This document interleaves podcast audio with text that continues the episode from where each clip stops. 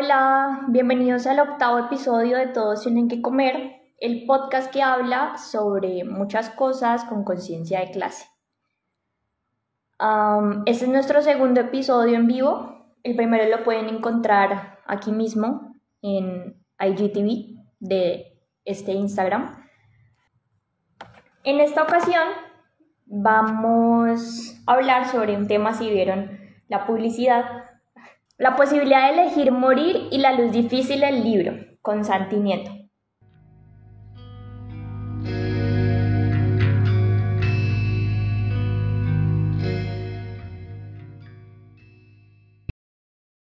Con Santi decidimos que íbamos a abordar este libro desde una perspectiva eh, más hacia el poder elegir morir y las maneras que hay en este mundo para hacerlo. Por eso vamos a hablar em, sobre la eutanasia. Les voy a hacer una pequeña intro del tema y ahorita le doy paso a Santi para, empezar a, a conversar un poquito. Este libro lo escribió el escritor colombiano Tomás González, nacido en Medellín, quien inició su carrera en la escritura a través de la poesía. Luego su trabajo se transcurrió entre Estados Unidos y Colombia y tiene más o menos unas 7, 8 obras. También escribe poemas y relatos. Lo interesante de él, me pareció a mí, era que practicaba la meditación gracias a que había llegado a ella a través de la poesía taoísta. Eso me pareció bastante interesante. Bueno, antes que nada les cuento quién es Santiago Nieto Aristizábal. Él es un estudiante de, música y de comunicación de la Universidad de Ceci, director del blog literario Suelo Movimiento. Pueden encontrar este blog aquí en redes sociales. Eh, textos suyos han sido publicados en la revista Gaceta del País, aquí en Cali, e hizo parte de la antología del COVID no es cuento de la editorial ICESI en el año 2020. Bueno, em, como les contaba a los que entraron ahorita hace poquito, eh, vamos a analizar como dispositivo cultural el libro La luz difícil de Tomás González. Él es un escritor colombiano nacido en Medellín que se inició en el mundo de las letras a través de la poesía, pero luego siguió explorando el camino y tiene un total de siete obras. Empezó a escribir en 1987. Eh, también tiene poesía y también tiene algunos relatos. Digamos que escogimos este libro porque tiene un tema central bastante interesante, que es el dolor, el sufrimiento, el poder elegir morir, pero sobre todo también creo que prima la vida. Ahorita Santi, que es el experto en libros, nos puede contar un poquito más de, este sin hacerle tanto spoiler. Yo quiero contarles acerca del tema principal de este episodio que lo decidimos como la eutanasia. La Organización Mundial de la Salud define la eutanasia como la acción del médico que provoca deliberadamente la muerte de un paciente que no tiene esperanzas de cura. Eh, la eutanasia se puede realizar por acción indirecta, es decir, no proporcionándole el soporte básico para la supervivencia de este paciente.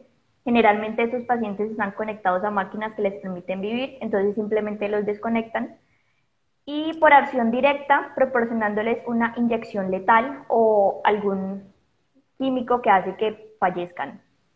Los requisitos para la eutanasia en casi todos los países que la tienen legales, que son como cinco países en el mundo, entre ellos está Colombia, también están los Países Bajos, creo que Bélgica y Canadá, y algunos estados de Estados Unidos los tienen como legales. Eh, uno es el pedido voluntario del paciente.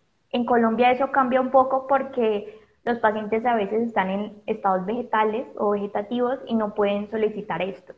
Entonces sus familiares más cercanos pueden hacerlo con consentimiento previo, digamos. También, está la convicción de que el sufrimiento es insoportable eh, y tener una enfermedad terminal. también está que las perspectivas futuras eh, de la enfermedad están claras y se sabe que no se va a poder curar nunca la persona, entonces eso debe tenerlo claro. También tiene que haber una claridad en, en qué consiste la intervención que se va a hacer y también en algunos países solicitan la segunda opinión de un médico que corrobore que lo que va a hacer el primer médico está, es verídico y que se va a hacer. En Colombia hay que hacer la salvedad de que el suicidio asistido es ilegal, entonces no se puede ver de esta manera. Es legal desde 1997 y se le, se le llamó como homicidio por piedad. Y la organización que está detrás de velar por todo que esto se cumpla se llama Morir, Morir Dignamente y es la que da el aval para que esto se pueda realizar en las personas que lo solicitan. Toda persona en Colombia puede realizarlo sin importar su edad, sin importar su edad, su raza, su credo, todos podemos solicitar este solicitar el homicidio por piedad, como le llamamos acá. Cuéntanos un poco del libro, Santi, antes de que te vuelvas a ir y esto vuelva a fallar. Antes de desaparecer de nuevo. Eh, Ajá. Bueno, pues sí, el libro lo escribió Tomás González. Es un libro del 2011, si no estoy mal. Y pues es un libro muy corto, es una novela muy corta en la que un pintor que se llama David nos narra Em, eh, los días previos a la muerte de su hijo Jacobo, que ha decidido morir. Eh, años antes, em, Jacobo sufrió un accidente eh, en un carro em, y quedó parapléjico, o sea, quedó paralizado de la cintura para abajo. Y pues de ahí en adelante toda la familia se vio afectada y se vio, la vida de la familia se vio transformada porque de ahí en el dolor de él tenían que soportarlo todos y tenían que tenían que eh, apoyarlo todos eh, a él y hay algo que dicen en el libro eh, que me parece muy brutal Dice, durante los tres primeros años después del accidente, mi hijo mayor se la pasó deseando volver a caminar y tratando de hacerlo. Entonces perdió la esperanza y a partir de allí, y a medida que el dolor se hacía permanente y cada vez más insoportable, se la pasó deseando que le llegara la muerte. Mejor si ocurría durante el sueño, le dijo una vez a Sara, que es la esposa del, del pintor, pero estaría bien también si lo encontraba despierto. Entonces eso es muy impactante porque uno de uno empieza a pensar, pues, ¿qué, de, qué, ¿de qué magnitud puede ser un dolor para uno que desear que llegue la muerte, para uno tomar una decisión como esta? Y el libro me parece que hace una gran tarea en hacerle asimilar de alguna forma, de la forma en la que las palabras más lo permitan, cómo puede ser un dolor de estos y también cómo puede ser estar esperando a que termine un dolor como este, porque no, sé si te fijaste, pero algo que me, que me pareció muy brutal en esta segunda lectura que hice es que caí en cuenta de que a lo largo de todo el, el libro, que son solo un par de días en, en, el tiempo cronológico del suceso, el autor va marcando cómo se siente el paso del tiempo, con unas metáforas y como con unas hipérboles muy dolorosas, muy, muy difíciles de, asimilar,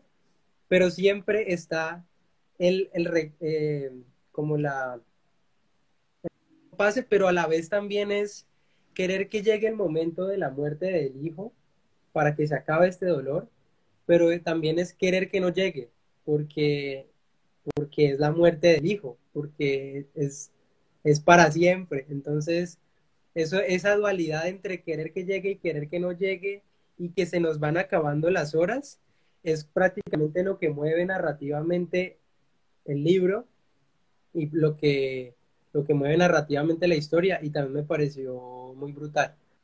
Ahora que nombraste el dolor, Eh, siento que el libro aborda tanto el dolor físico como el dolor psicológico. Y ahorita que hablas como el autor marca eh, con metáforas el paso del tiempo, em, me, hace me, hace preguntarme cómo, cómo se consensua cuánto dolor es demasiado dolor y hace que se le denomine sufrimiento insoportable. No sé allí eh, tiene dolor tanto el hijo que quiere morir porque sufre unos dolores terribles que solo se calman creo que con morfina y con unos masajes especiales que le hacen porque él tuvo un accidente de tránsito y quedó sin movilidad en la parte inferior del cuerpo, desde la mitad de la columna no siente nada. pero también sufre la familia por verlo así, han gastado también demasiado dinero en su recuperación y saber que él no tiene una calidad de vida digna les hace que les duela, ¿no? Y creo que esa es una palabra muy importante a lo largo de este episodio y es la palabra digna junto a vida o junto a muerte. ¿Qué determina que la vida sea digna y qué determina que la, que la muerte sea digna, ¿no? ¿Hasta dónde? Y eso lo determina el dolor. ¿Tú qué piensas de eso, Santi? Sí, yo pienso que algo clave ahí es tener, es el factor de la libertad para elegir sobre uno mismo también, uno mismo poder elegir cuándo ya es suficiente eh, y cuándo la vida que tengo es, es digna eh, o tal vez sería más digno elegir morir. O sea, como que, y, poder, y, que, y que esa elección pueda tener lugar, me parece que ya le da a, la muerte también esa dignidad. Em, que uno, que uno escoja morir por su cuenta, porque así lo necesita. Eh, me parece que tal vez es la, la, esa y la muerte ya natural del fin de los tiempos son las únicas muertes que, yo pienso que tal vez pueden ser muertes dignas, porque, porque o pues una enfermedad eh, inevitable, pero, y, hablando del sufrimiento que mencionabas, eh, y de, de cuando ya ese sufrimiento es insoportable, también está esa, esa dualidad en el libro entre esos sufrimientos gravísimos y brutales de físicos con todo, con, ese sufrimiento también nostálgico y melancólico que tiene el narrador que ve esto que está pasando, que lo cuenta esto que está pasando con la muerte de su hijo, eh, 20 años después. Em, y, es también como uno al volver sobre la vida, sobre, las sobre la vida y encontrarse en esos recuerdos o en esa vida pasada a las personas que ya no están, como también su esposa en ese momento, eh, cómo le trae tristeza, cómo le trae melancolía todavía, pero te voy a leer otro pedacito porque es que no me aguanto de, no hacerlo. en, el que, en el que siento que él dice como que el sufrimiento que tuvieron que soportar alrededor de lo del higo prácticamente arrasó con todos los demás sufrimientos que pudieran haber. Dice, tan largo sufrimiento, el de él, el mío, el de todos, terminó por barrer las peores acumulaciones de telarañas brumosas de mi alma, las más densas, las más imaginarias, y me dejó casi limpio de tristezas arbitrarias. El libro tiene frases muy profundas, ¿no? Y yo siento que el, escritor las logra a través de su exploración primera que hizo por la, con la poesía. Siento que eso le da un toque muy especial a su escritura, ya no poética, sino más bien en prosa. Hablemos de ese tiempo que tú nombraste, hablemos de el tiempo de esperar morir. Jacobo, el hijo que muere gracias a un procedimiento eh, de eutanasia, él escogió morir y, lo hizo de una de siendo joven, ¿no? O sea, él escogió su muerte y la programó un día y fue y la hizo. En el caso del el narrador, bueno, no, el, no el narrador, sino el, el pintor David, el papá de Jacobo, él espera a que llegue la muerte, él escoge la muerte tradicional, por llamarlo de alguna manera. Y en ambas hay ese sufrimiento insufrible, insoportable. ¿Cómo se siente, cómo crees tú que se siente esperar esa muerte digna de parte de una persona que la escoge y cómo se siente de alguien que la espera naturalmente, ¿no? Sí, pues eh, ahí hay que hacer muy, o sea, hay que también como tener en cuenta ese, ese tipo de, de oportunidades que no, no todos podemos tener por igual, ¿no? O sea, eso que vos decís de poder ponerle una fecha a tu muerte y, y llevarla a cabo, es algo que mm, es, o sea, como que dependiendo también de la situación en la que estés, en el país en el que vivas, porque la legislación para eso siempre es diferente. Incluso en el mismo libro, o sea, ellos están en Estados Unidos y el procedimiento se van a hacerlo a otro estado. Eh, y incluso haciendo eso, temen que vayan a tener que enfrentar repercusiones legales, porque tampoco lo hacen como en un hospital ni nada, es como que contratan a un médico que va a domicilio a hacer el procedimiento. Y bueno, eh, pensando en esos tiempos de la espera y en, y en, y en esos tal vez oportunidades o posiciones privilegiadas en las que algunas veces estamos, me haces pensar mucho en una película, no sé si has visto, pero la dejo aquí como recomendada, se llama Paciente, eh, es colombiana y, y bueno, la pueden ver gratis y todo en internet. Esa película tiene mucho que ver con esto porque me hace pensar como, como en todas las veces que hemos, que tenemos, que necesitamos ir al médico, que estamos en un hospital, que nos pasamos horas eh, sintiendo dolor físico, dolor, y que toca esperar, y que nos toca esperar sí o sí, y que dependiendo de, de la EPS que tengas, dependiendo de ese tipo de cosas, recibís ciertos tratamientos eh, o se demora menos o más ese tiempo de espera para que te atiendan, para que para que sanen ese dolor por lo menos por un tiempo. Entonces, no sé, me parece un tema muy amplio, muy interesante en, un país como el de nosotros, en Colombia, yo siento que ahí, en, en los tiempos de la espera, es donde muchas veces se borra la dignidad o, se desaparece eh, como, o sea, como que sale de la mesa de cosas que tenemos en cuenta a la hora de, pensarnos cómo atender a la gente en Colombia o cómo tratar a los enfermos o, cómo asistir a las personas que necesitan ayuda, siento que muchas veces el tiempo no se le da el valor que se merece y, y el tiempo es realmente la vida, ¿no? O sea, ese, todo ese tiempo que pasamos eh, sufriendo, esperando que nos atiendan, esperando que nos, que nos ayuden en, en este país, eh, pues es tiempo de la vida que se va y que, y que, y que, y que no vuelve. O sea, algo que también me gusta mucho de este libro, creo que lo mencionabas ahorita también, es que la vida está ahí y que, y que mm, él, él juega mucho con,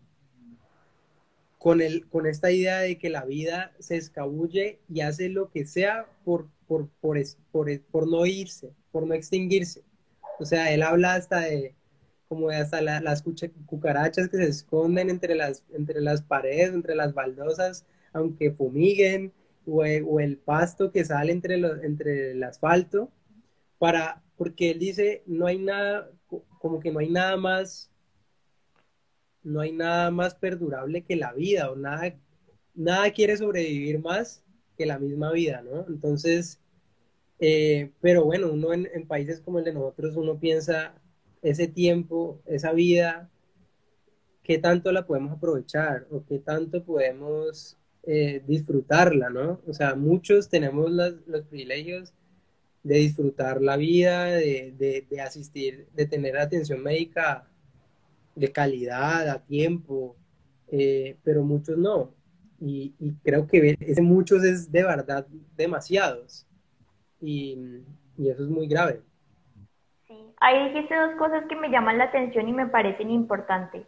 Uno, la sensación de dolor y creo que la medicina aleopática, que es la que usamos normalmente en la EPS, es el como el, el los rangos, ¿no?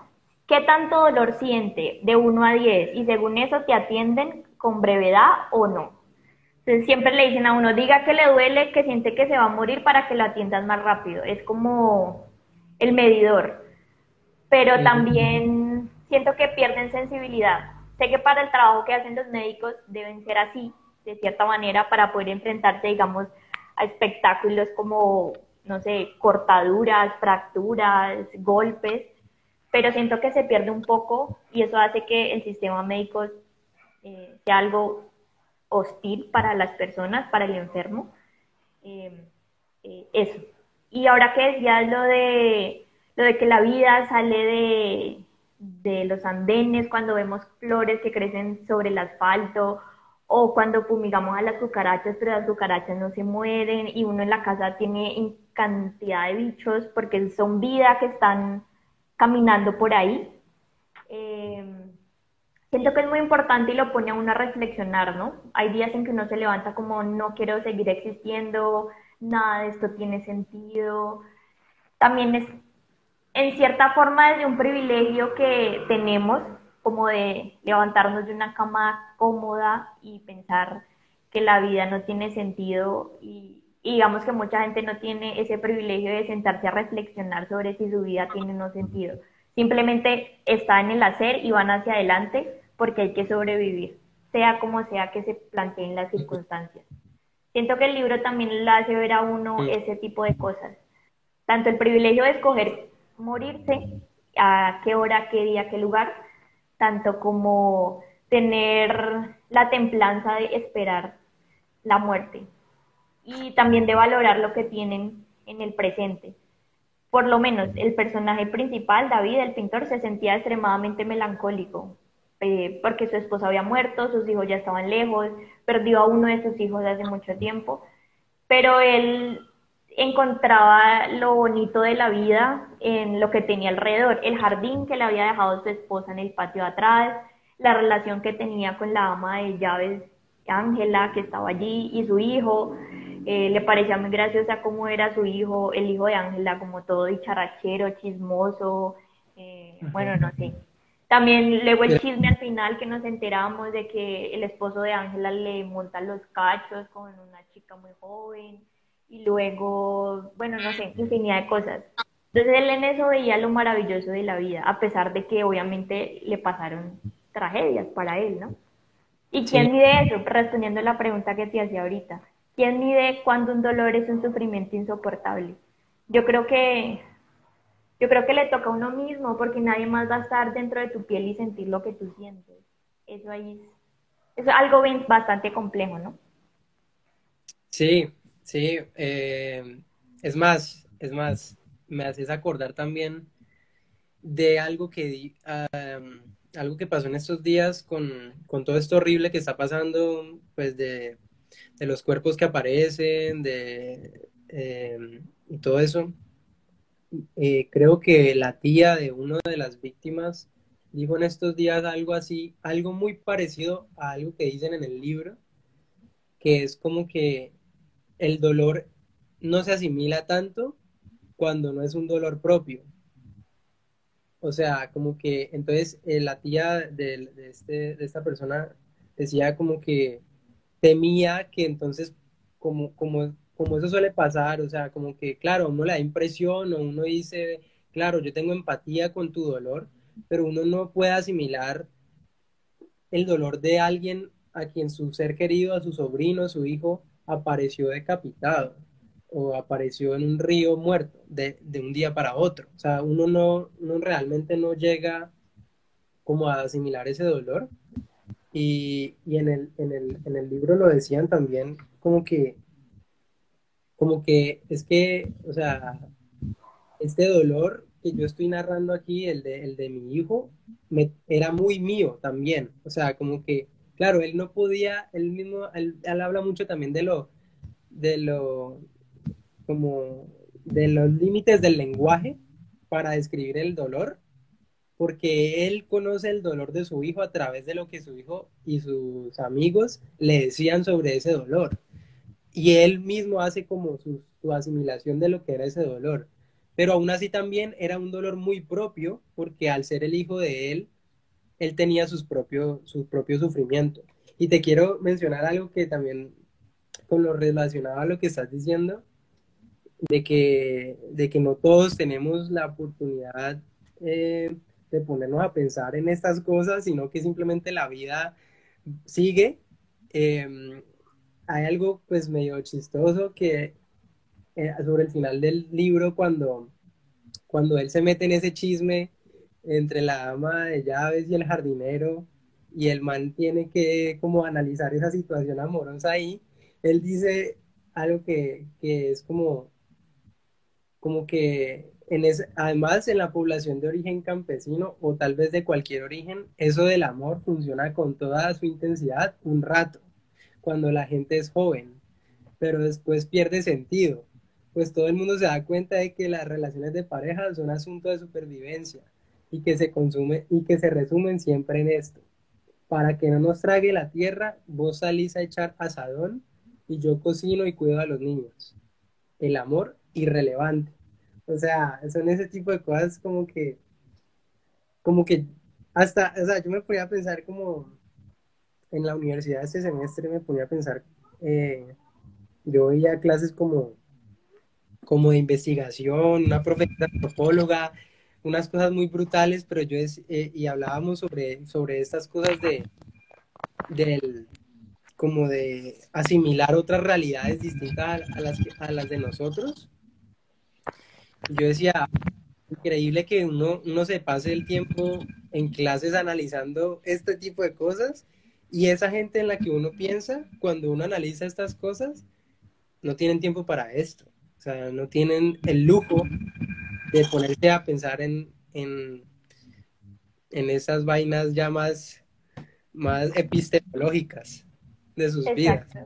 Fue muy gracioso ese paraje, yo lo leí y me dio mucha risa porque, no sé, esa es la sabiduría que te dan los años, ¿no? Uno a esa no se da cuenta de eso, solamente el que tenía 72 años, 78 años, se daba cuenta de eso, como que las relaciones servían era para sobrevivir realmente. Me pareció crudo, pero al mismo tiempo dije, ok, sí, tienes razón. Ahora que comentaste lo de la realidad que estamos viviendo en este momento, eh, los desmembramientos, la gente encontrada en el río, em, las muertes, creo que a lo largo de la vida atravesamos varias muertes psicológicas y algunas de ellas las escogemos o podemos decir, sí, quiero atravesar este proceso. Otras tal vez no, tal vez nos tocan cambiar nosotros mismos hasta que llega la final, ¿no? Hasta que llega la muerte eh, física, que es única, eh, inevitable, digámoslo así.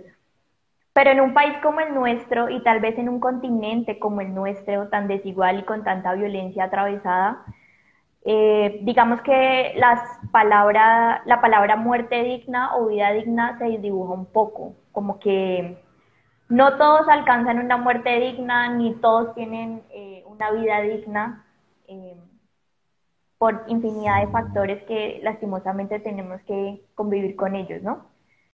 ¿Cómo ves vos esto en, en, en tu existencia? ¿Cómo ves vos esto a atravesar tantas muertes psicológicas hasta la física, creo que ahorita abordamos un poco eso. También si querés relacionarlo con el libro. Sí, pues de hecho eh, hay algo muy importante en el libro también, que creo que no hemos dicho todavía, y es que el pintor se va quedando ciego ya sobre el final de su vida, o bueno, sobre el final de lo que alcanzamos a saber de su vida realmente. Y, y pues nosotros, yo te decía a vos por, un mensaje en esos días como que, ¿qué, ¿qué es eso? O sea, ¿qué es la ceguera para un pintor si no es la misma muerte? O sea, es como que...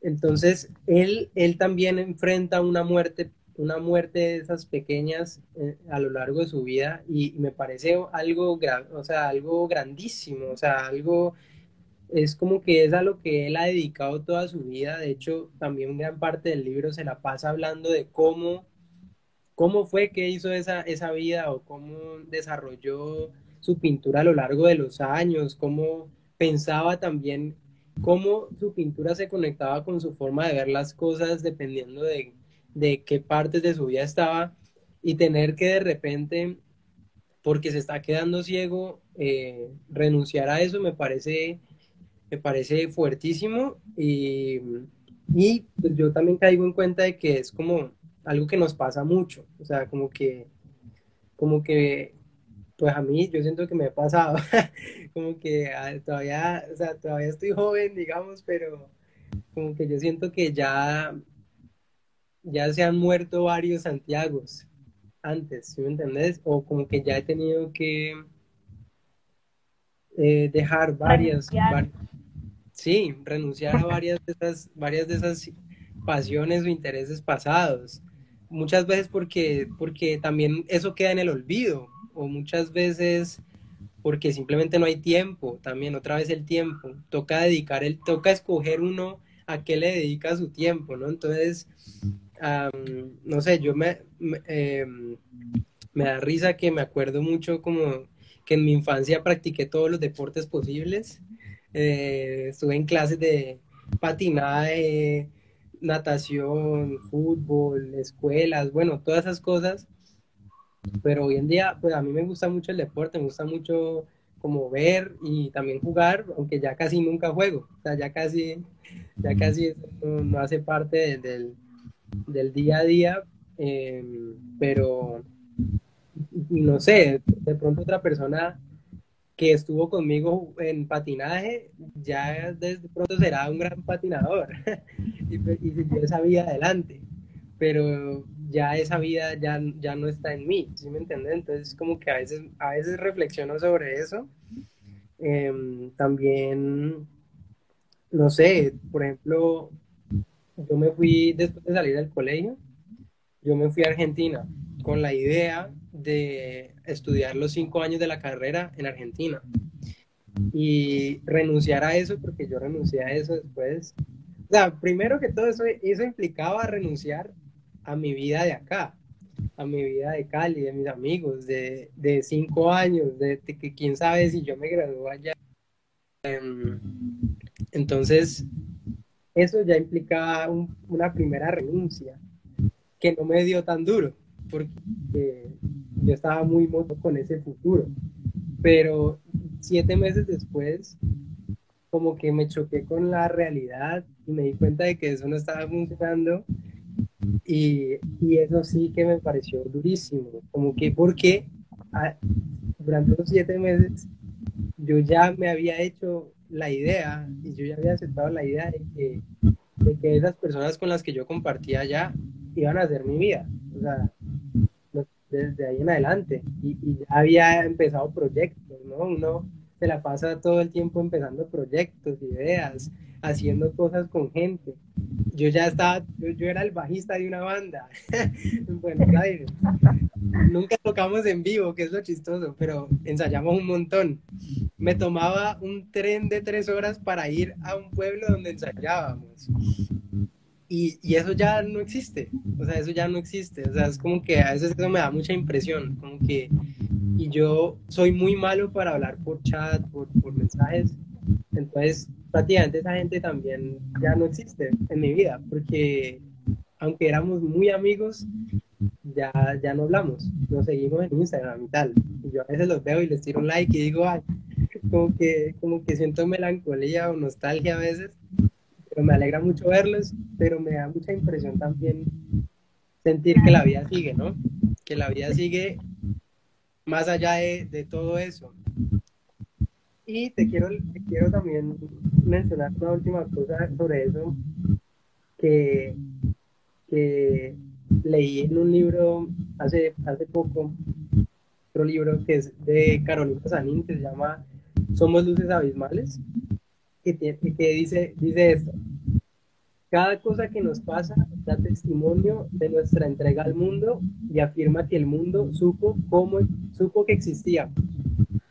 Mientras que lo que hacemos es solo la huella de nuestro entretenimiento, de nuestra espera solitaria de la muerte. Eh, como que se relaciona mucho con todo lo que estamos hablando, la espera solitaria de la muerte, eh, cómo llenamos esa espera y ese tiempo, esa vida con entretenimientos, pero que muchas veces se convierten, o sea, muchas veces hacemos de esos entretenimientos nuestra vida. muchas veces decimos, esto es lo mío, voy a estudiar esto o me voy a dedicar a esto. Y bueno, también como la vida, también pues nada es para siempre, ¿no? También muy fatalista ella, ¿no? Como nacemos, nos entretenemos mientras esperamos que vamos a morir. Sí, sí, sí, sí, Me gustó más la historia de la melancolía, que la, la asocié mucho con lo que decía David, como que él recordaba y se ponía melancólico porque era inevitable hacerlo, como que recordaba lo que hizo en su vida y le gustó, le gustaba tanto que lo extrañaba y se ponía melancólico. Pero total, no, siempre tenemos que elegir, siempre morimos. Siempre, siempre, siempre, siempre. Sí, sí, sí. Aprovechando que me cuentas varias frasecitas que te tiraste precisamente las frases perfectas para lo que estábamos hablando. Qué interesante cómo eh, describe el tiempo, ¿no? Elástico. Eso está bueno. Sí, sí, sí. Te tengo una última que creo que nos da un poco de sentido al, título del libro. Él tiene momentos en que hace alusión a eso y uno no sabe como si sí o si no. Dice, el problema me parecía a mí no estaba en el lado luminoso de la luz, me esquivaba su otro lado. yo sentí que cuando él hablaba de la luz, la hacía en relación tanto con sus pinturas, eh, también como con el hecho de que ya no iba a poder ver, de que, de que la enfermedad que le acaecía, esa ceguera, iba a ser una ceguera luminosa, porque iba a poder ver sombras y movimiento, pero no iba a poder distinguir lo que estaba viendo. Entonces siento que, y también la puedo tomar por el lado de que la luz al final del túnel que tanto él como su hijo experimentaron. Por eso creo que se llama la luz difícil, como, como que al final la muerte no es algo trágico, tal vez la muerte es como dicen los budistas, eh, ya que él es influenciado el escritor por esta, esta doctrina, eh, de que la muerte es el final de los sufrimientos y entonces no es algo malo, simplemente es un cambio de estado. Entonces atravesar la luz difícil y llegar al lado que quizás no es tan difícil, siento yo. Mm.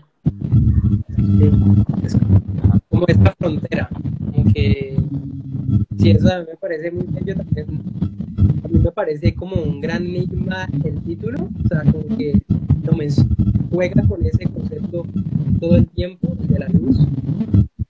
Eh, y, está también muy, allegado como a esa idea de de lo que podemos agarrar, de lo que podemos tener presente o lo que podemos ver, lo que se, lo que se esfuma, que se va, que desaparece, la muerte también. O sea, como que la vida es lo que está. La existencia es, es todo lo que podemos ver y lo que podemos experimentar que realmente pues es grandioso y, también nos nublamos esa, esa experiencia con, todo ese sufrimiento pero, pero la luz siempre está, ¿no? Él, juega mucho también con que la luz siempre está, incluso hasta en la noche, o incluso cuando no puedes ver, eh, poder tener esos recuerdos, eh, poder, pensar en que existe una luz después del túnel. Eso me gusta mucho. Es verdad. Creo que la reflexión final, adhiriéndome a lo que estás diciendo, después de leernos este libro y analizarlo en relación con el poder escoger morir, eh, es que son, estamos mediados por leyes y normas que nos regulan como sociedad. Y, y digamos que a veces puede ser que no sea justo porque en este tipo de temas, como lo hemos desarrollado aquí hoy, es determinar cuánto dolor es mucho dolor, cuándo es el momento indicado de morir. Como que las únicas personas que saben eso es la persona que está queriendo hacer eso. Como, Si tú estás enfermo y quieres morir, porque tienes que esperar a que alguien te dé el aval para hacerlo. Como, como, que son, como que la vida es colectiva, pero al mismo tiempo no. Llega hay un punto en donde es individual. Mi vida es mi vida y quiero decidir sobre eso. sí. Pero, pero, pero fue muy interesante leer el libro, tal vez para ponerlo así, porque el autor al final lo daba como una, un halo de esperanza. Siento que esa luz que dices es la esperanza que él pone en cada palabra, como que es inevitable morir, es un privilegio poder escoger morir, pero aquí seguimos y aquí estamos. Y los sucesos van a seguir pasando, queramos o no queramos. Qué bueno tenerte aquí en este episodio. Me alegra mucho que hayas aceptado, me alegra mucho que hayamos podido lograrlo, a pesar de que al principio estaba como un poco tumultuoso. Sí, muchas gracias. Muchas gracias por invitarme, Isa. Me alegra mucho. Eh, me, alegra mucho poder hablar de este libro. O sea, me parece increíble, no sé. Apenas me lo estoy leyendo por segunda vez. Y como que no sé, me, alegra mucho que exista este libro en el mundo, ¿me entiendes? o sea, eh, y nada, espero que, que, haya salido y que se haya visto bien, porque de mi lado eh, yo nunca me vi, pero nunca me pude ver, pero bueno, espero que eso haya salido bien y bueno, gracias a todos los que escucharon, los que escucharon y nada, chévere.